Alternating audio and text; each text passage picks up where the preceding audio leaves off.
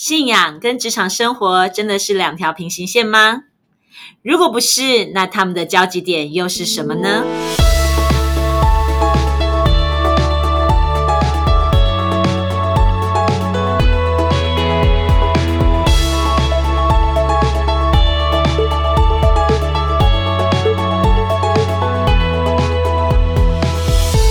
欢迎大家再一次来到不一样的思路。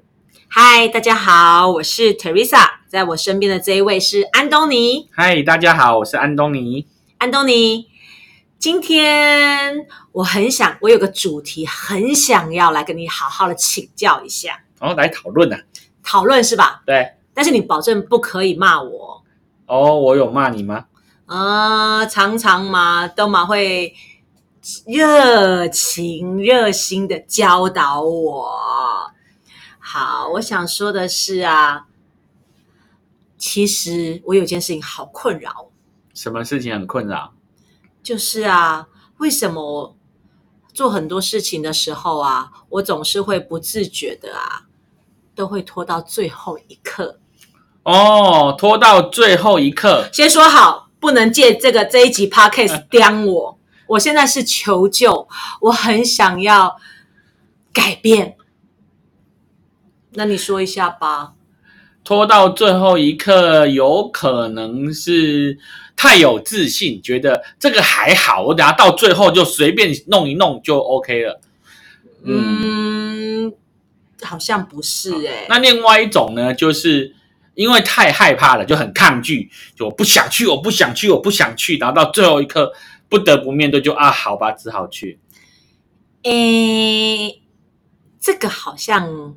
好像有，那另外还有一种就是，我觉得这个我一定要做，我很认真要去做，然后每次我要去做的时候就很奇怪，就会有朋友打电话来，然后就会约吃饭，然后我吃完吃完饭回来之后，我就准备要做，然后就觉得啊，那个连续剧开始播了，我又跑跑去看看连续剧，连续剧看完之后，我又回来开始做了，哎，已经蛮晚的，那洗个澡睡觉，明天再来吧，然后突然就过啦。嗯，好像也曾经有过。这很困扰哎，这个好像跟个性有关呐。啊，嗯，我这时候要说是还是说不是？我也不知道。但是其实会拖延，大概跟上面几个理由很像啊。一个要么就很有自信嘛，然后一个就是太没自信，另外一个是焦点太多被拉走了。嗯，好像这三个都有，但是。好像后面两个比较容易耶，嗯，因为你说太有自信，其实太有自信，那我可以早点做完呐，那我就可以去玩呐。哎，你有没有听过那个呃，通常最后会迟到的都是住最近的人。哎，对对，所以通常功课写不完的都是太有自信的人，就觉得啊，那个还好啦，我等一下就是最后十分钟写一下就好，就不小心就超过时间了。哎，如果你从这个角度，好像也有呢。对啊，那怎么办？其实我觉得我对这件事情还蛮困扰的，因为其实我不想要这样子啊，我想要早一点做完，可以轻轻松松。但是我的个性啊，好像我自己也认为是这样子，就是我真的很容易会在最后的关键时刻拉尾盘。嗯，对。其实，嗯，先做完好像益处比较多，但是大家都喜欢拖到最后一刻。其实这个行为模式也是蛮有趣的，对。但是其实像如果是我的话，我觉得好像真的是个性的关系。因为如果是我的话，我会先把它做完，然后让后面可以自由。其实从这件事情来看呢。你可以跳到另外一个面向来看，你每次吃饭的时候，你是先吃最爱吃的，还是把最爱吃的留到最后？我肯定是把最爱吃的先吃完。对，可是我是把最爱吃的留最后。那你会不会常常不小心，你最爱吃的就被别人吃掉？不会，因为我先把它夹过来。你没有，你身边没有我这种人吗？你身有这种人，但是我会立刻跟他讲，这个是我要吃的。对，当然啦，就是你看哦，我习惯把事情先做完，然后我就觉得我后面可以有一大段时间可以享受，所以我会先把我不喜欢的事情先处理掉，我把我最喜欢的要留在后面，所以我会把我觉得需要工作的东西我在前面先处理掉，后面就是我可以享受的时间，我先把我平常比较普通的饭菜吃掉。我到最后，我可以有一段时间好好享受我最爱吃的东西。那可是反过来，像你的个性会不会就是我比较喜欢先享受，到最后用一点时间才去面对眼前的困难，然后我要花，我要在前面先享受，先把最爱吃掉，然后剩下普通的慢慢再来面对，是不是？其实是呃跟个性可能有关呢？有可能，好像有一本书也是都在写这个嘛，别急着吃棉花糖那本书是吧？对。唉，那怎么办？诱惑在前面呢。哦，你又讲到另外一题了。原来你是比较容易被诱惑的那一种，呃，所以你会有冲动性购买，对不对？嗯，对，对，那所以还是跟个性蛮有关的。因为像我买东西的时候。我基本上看到啊，举例来讲，我今天如果要买手机，我会上网把那个 Android 系统啊跟 iOS iOS 系统两个都研究很透彻。研究完之后呢，还研究像说好多要买 iPhone，我就会把现在在市面上哦那个呃型号八啊、型号十一啊、型号十二啊，然后它还有分什么一般版的、Pro 版的、Max 版的，我会把各种东西全部比较完之后，然后再去思考，我现在旧的这只手机真的需要换吗？所以我会做非常非常多的功课，然后去决定要买或是不买。我跟你不一样，我告诉你，你做的我也有做，我也会把所有东西上网研究一遍。呃，但是你知道我心里面想的是什么吗？是什么？每一个我都好想买，哦，好难选哦。对，所以其实是不是其实会拖延这件事情？这我也想做，这我也想做，这我知道要做，那个也应该要做。所以归根究底，你的问题是焦点太多，因为通通都想要，所以到后来就变成是到最后一刻才能选择。所以我是太有自信。太有自信吗？你是贪心啊！啊，我觉得我的心脏被射中一支箭，可是我我现在开始在学习节制了。嗯，但其实呃，到底是拖到最后一刻，还是先做完，他也没有说一定的对错，他只要能够在期限内完成都是好的，只是说这样子的模式。你会不会觉得困扰？我觉得这样的模式哦，我有两种感觉在跑。嗯哼，一种觉得每一次都好惊险，然后我都觉得压力好大，然后感觉那好像是暑假在最后一天，然后要把所有的功课写完。哎，不小心把我小时候会做的事情做说出来了，那压力超大的。而且，其实我觉得压力最大的是什么？你知道吗？嗯，因为自己写不完。嗯，所以。爸爸妈妈、兄弟姐妹都会一起帮忙，嗯，然后他们帮忙的时候，我就要被骂了，嗯，然后另外一种呢，又觉得，yes，我每一次都可以这样顺利完成，也会觉得有种挑战跟有一种成就感。哎，我觉得我很有病哎，一种是觉得啊，每次都这么赶，压力好大，然后又要被骂，为什么不能早一点做完？然后另外一种是，嗯。其实我也觉得还不错嘛，我还是每次都可以做得很好。这两种拉扯都在我的念头里面嗯，但是从你刚刚讲的，我小时候其实我也是把暑假作业留到最后几天才写。其实我记得我有一天赶三十张书法，然后什么写写两个月的日记啊。原来我们都是同路中人呐。但是好像因为被吓过之后，因为我我没有人会帮我，就是想办法要把它赶完。然后被吓过之后，好像我的行为模式就变了。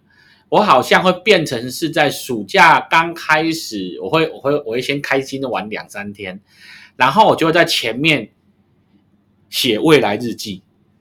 未来日记就是你自己编哦？对，就是反正要写，老师说要写两个月的日记，然后我就从那天开始想象我每天会过什么什么日子。我觉得这个也很奇怪，你这个变成是虚假的，不是真的。最后一天写出来日记也是假的啊，哎，因为你根本不记得啊，所以呃 呃，我们先不讨论真假，但事实上为了完成功课，我后来就变成我在前面先做完，所以我会在前面的刚放暑假的一阵子拼命的赶功课，跟在最后赶的情况是很像的。可是赶完之后，我就可以很放心的玩整个暑假。其实哈，我觉得我们两个最大的不同是，你被下一次之后，你就改过自新了，从此之后你就未雨绸缪，而且你也愁的很少的。那还还愁我，我想说你只是在前面认真的每天写功课，就不是你是写未来日记。那我呢？哎，我真的吓不怕呢。嗯。我的人生记忆当中，这种赶作业的，然后全家动工的记忆不止一次。嗯，可是其实两种模式都不是正常的啦。正常的老师设计的是一天写一点嘛，对不对？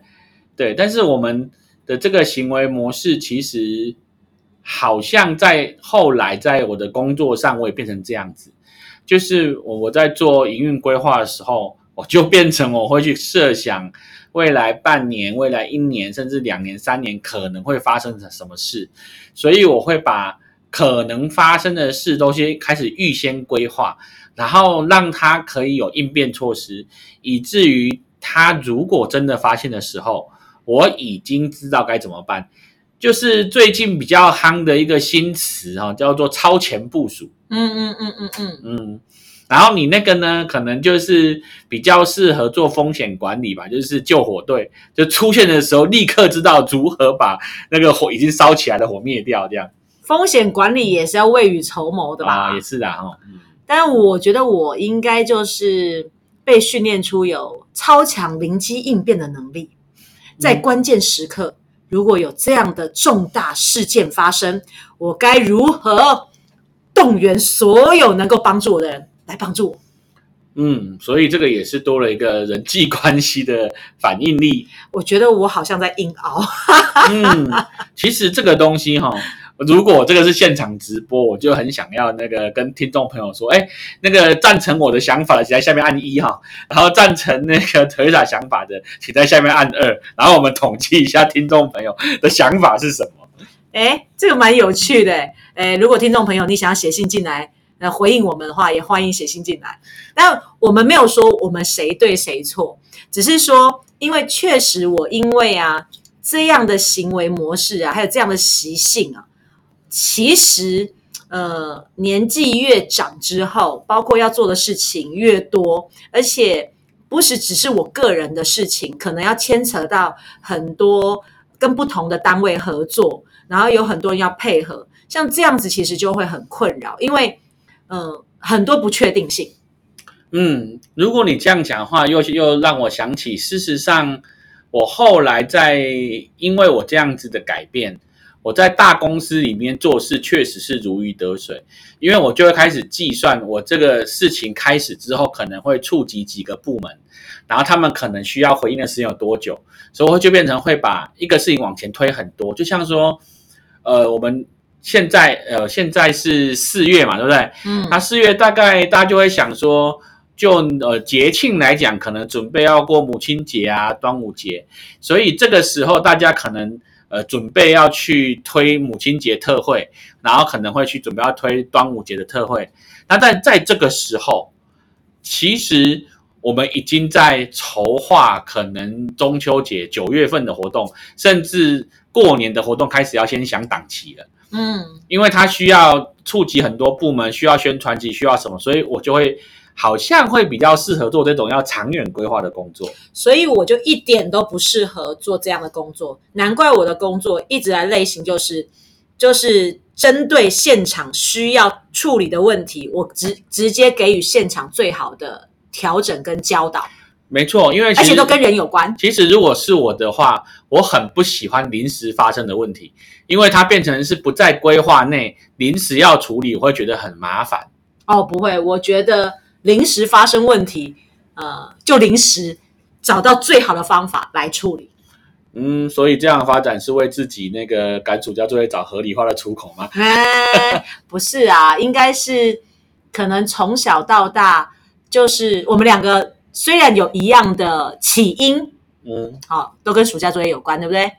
但是因为我们两个的反应模式不一样，嗯，所以锻炼出来的技能也不一样。嗯，这个应该是练的武功不同啦。练的武功不同哦。嗯那我讲一个，看你怎么熬。好，像我就是觉得啊，如果有一天耶稣再来的时候，他他要问我，我有没有很认真的听他的话，然后我怕我答不出来，所以我现在很认真的祷告啊，念圣经啊，天天在日常生活中都想办法跟他相处啊。啊，你是不是要等耶稣再来那天才要念圣经啊？嗯，我知道你想要隐喻我圣经经节里面那个五个童女，对吗？没有，哀哭切齿的吗？没有，好，把我自己对号入座。我其实有点怕，没有啦，我现在还是有乖乖啦，只是说，嗯，啊，我这就是我的困扰嘛。我发现我真的很容易分心，嗯，所以其实无关于拉尾盘或者事先规划，事实上是不管先做或或者是后做，要如何让它在稳定的脚步里面做。再来就是，如果很容易分心，那到底为什么你的焦点会永远抓不到？这才是重点吧。嗯，因为我觉得啊，我想到了，因为啊，我擅长处理突发事故，所以我突发事故来的时候，有些的突发事故都跟人的需求有关，人的状况有关。那我过去就是常常被帮助啊，所以我本能我也会觉得别人有突发事故，我要帮助啊。所以当只要有这样的状况一出现的时候，我的本能就会觉得这很重要。嗯，我就要去帮助他。嗯所以这听起来好像就是紧急但不一定重要的事，嗯，可是都会让我分心。那就是排序的问题了。嗯因为你只是顺着感觉走，可是却没有办法真正的分辨它的优先顺序。是吗嗯对，那再回归到买手机这件事情，其实你也没有去真正的看自己的需求，你只是看了很多东西，然后觉得都想要，可是你没有去思考哪一个才是最适合你的。嗯因为其实手机有分很多哦，手机它有分那个啊，你还咳嗽，你假装的哦，真的是讲到你分心，你就开始这样呃，突然喉咙一干，好尴尬哦。啊。好，回来再继续讲。我说手机有分很多种，有分拍照比较强的，有分听音乐比较强的，然后好像有些有什么美肌功能啊，然后有些好像那个蓄电量特别大啊，就是它有各种不同的功能。那到底你是需要哪一种？就像我，我如果去买了那个美颜很强的，其实对我来讲没有用。对我需要它是比较顺畅，处理速度快，然后因为我可能有时候会上课要录影，对，所以我就需要可能容量大，跟它录影不会断的，对。但是你如果没有想清楚这些，你什么都想要，那你要么可能就是买的呃不够的不够容量的，要么就买超贵的，但是确实有很多功能用不到。我告诉你哦，不是手机的问题，手机因为太贵了，所以我没有那么多钱可以买。那衣服呢？好，我就是这个颜色不错，这一个款式不错，那我们就把所有的颜色都包起来吧。我知道你还会买一种东西，是什么？就是那个衣服啊，等我瘦下来的时候再穿的那一种。呃，你干嘛说出来啦？对啊，因为你就是这个，应该还是归咎到个性上面去。没有，因为我发现呐、如果真的没有之后啊，真的真的穿不了，在我几经拉扯之后，那我还可以送人啊。那要送人就直接买适合他的，你干嘛是你自己不想穿再送人？哎，你突破盲肠嘞、对啊，因为其实你如果真心想送人，你要为他量身打造，不是用你的想法去买的。买完之后觉得啊，我我不能穿它送人好了，那我为什么要拿你你那个穿不下的？你宁可你那个认真帮我想一想，送给我就好了。你竟然把我找到最好的借口跟理由，瞬间把它打破。那我以后还怎么买呢？哦，那就聚焦，想清楚再买。嗯，好吧。奇怪，我们明明是在讲拖延，怎么会讲到这边来？因为从拖延的那个话题延伸出来，好像变成是个性上的各个层面探讨，探讨到后来，其实会拖延的原因跟理由，它本来就好像那个层面蛮广大的。我知道了，我突然有一个好大的感动。嗯，我觉得在信仰之后跟在信仰之前，我最大的变化在哪里？在哪里？呃，我们有一集不是有一个姐妹来吗？嗯然后她不是说她什么信仰都深入嘛，什么信仰各个信仰她都很都去抓嘛，对不对？其实我也有这个问题，嗯，在我还没信主之前，我很在乎一件事情，就是我宁可每件事情、每个宗教、每个可能，我都要拜、都要学、都要会，因为我哪知道在哪一个关键时刻，哪一个会帮到我。嗯。然后，可是因为这样子啊，我是越来越累，越来越没有焦点，然后其实也没有归属感。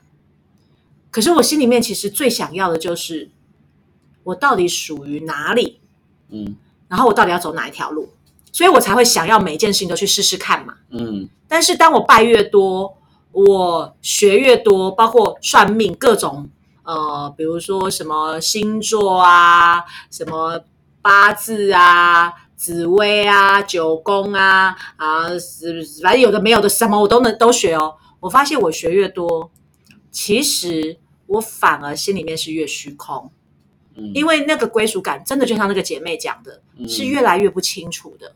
嗯然后我认识上帝之后，我最大的改变是什么？就是我开始明白，这是我要的。然后我开始变单纯、聚焦，就是我不再去抓那么多我想抓的，我只有单纯在这一条路上认真的了解神的心意，然后他对我的心意。结果我真的越来越瘦，然后我真的越来越快乐，我真的越来越归属感。好像这个其实是很相像的，就是当我抓越多，我什么都想要，害怕错过，或者觉得每一个其实我都可以试试看的时候，反而我很容易失去焦点，而且也没有我想要的结果。但是当我很专注，而且不断的去研究了解，就是只有选择一个，而且很聚焦的去深入把它做好的时候，对我最大的改变跟帮助就是我变得很单纯，我变得很轻松，然后我变得很多的欲望跟需要其实都不存在了。嗯，非常好。从这边我们听到了，原来那个信耶稣之后，还有瘦身的功能，然后还有减低欲望的功能，对，而且那个眼光会变得更精准。对呀、嗯其实这不是我自己说的，是我很多朋友来跟我说，他说：“他 Teresa，你真的跟以前差好多，而且他们最惊讶的是，你这种人怎么可能会信耶稣？嗯，因为你什么都要，什么都想拜对，啊。而且你没有信耶稣之前，还跑去找紫薇，有点远呢啊。你在说是《还珠格格》吗？哦，对啊，我就知道你这种古人就是会接这种话题。不过，我觉得今天从那个拖延这件事情，嗯然后谈到这里，我没有想到会有这样的比对耶。嗯只是一个拖延，把事情拖到最后一刻，那签签签签签到最后，原来是没有聚焦，是因为我里面自己很多的害怕。其实说实在的，我去拜那么多，学那么多，就是因为怕少了哪一个，在关键时刻怎么办？所以，可是越抓却越又不知道怎么办。那反而是当我越聚焦，反而我越能够做得好，而且我还越轻松。所以呀、回到这个真实的境况里面，或许我真的该跟你好好学学，提早做预备，但是不是写未来功课。不过我觉得这也是安东尼很厉害的地方。未来功课可以写得出来，那也不是普通人可以干得出来的。所以后来我就写小说啦。对呀、所以不管是什么人格特质啊，是什么起因啊，其实我们会走什么样的路，好像也都不是意外，因为都是一个又一个选择，然后带我们走向那个方向。从我们的生活到我们的生命，甚至是整个信仰啊，包括我相信事业道路发展也是这样，还有包括感情。所以不要小看任何一个小小的点，因为这个小小的点有可能就是引发后面大大的效应、连锁效应的关键。真的，不一样的思路就会带我们走不一样的路。期待我们下一次可以探讨更多，到底有什么样的盲点要让我们来突破。那我们就今天到这边为止喽，谢谢各位听众，我们下次见，哇，你好棒哦！这次讲下次见没有讲错耶，拜拜，拜拜。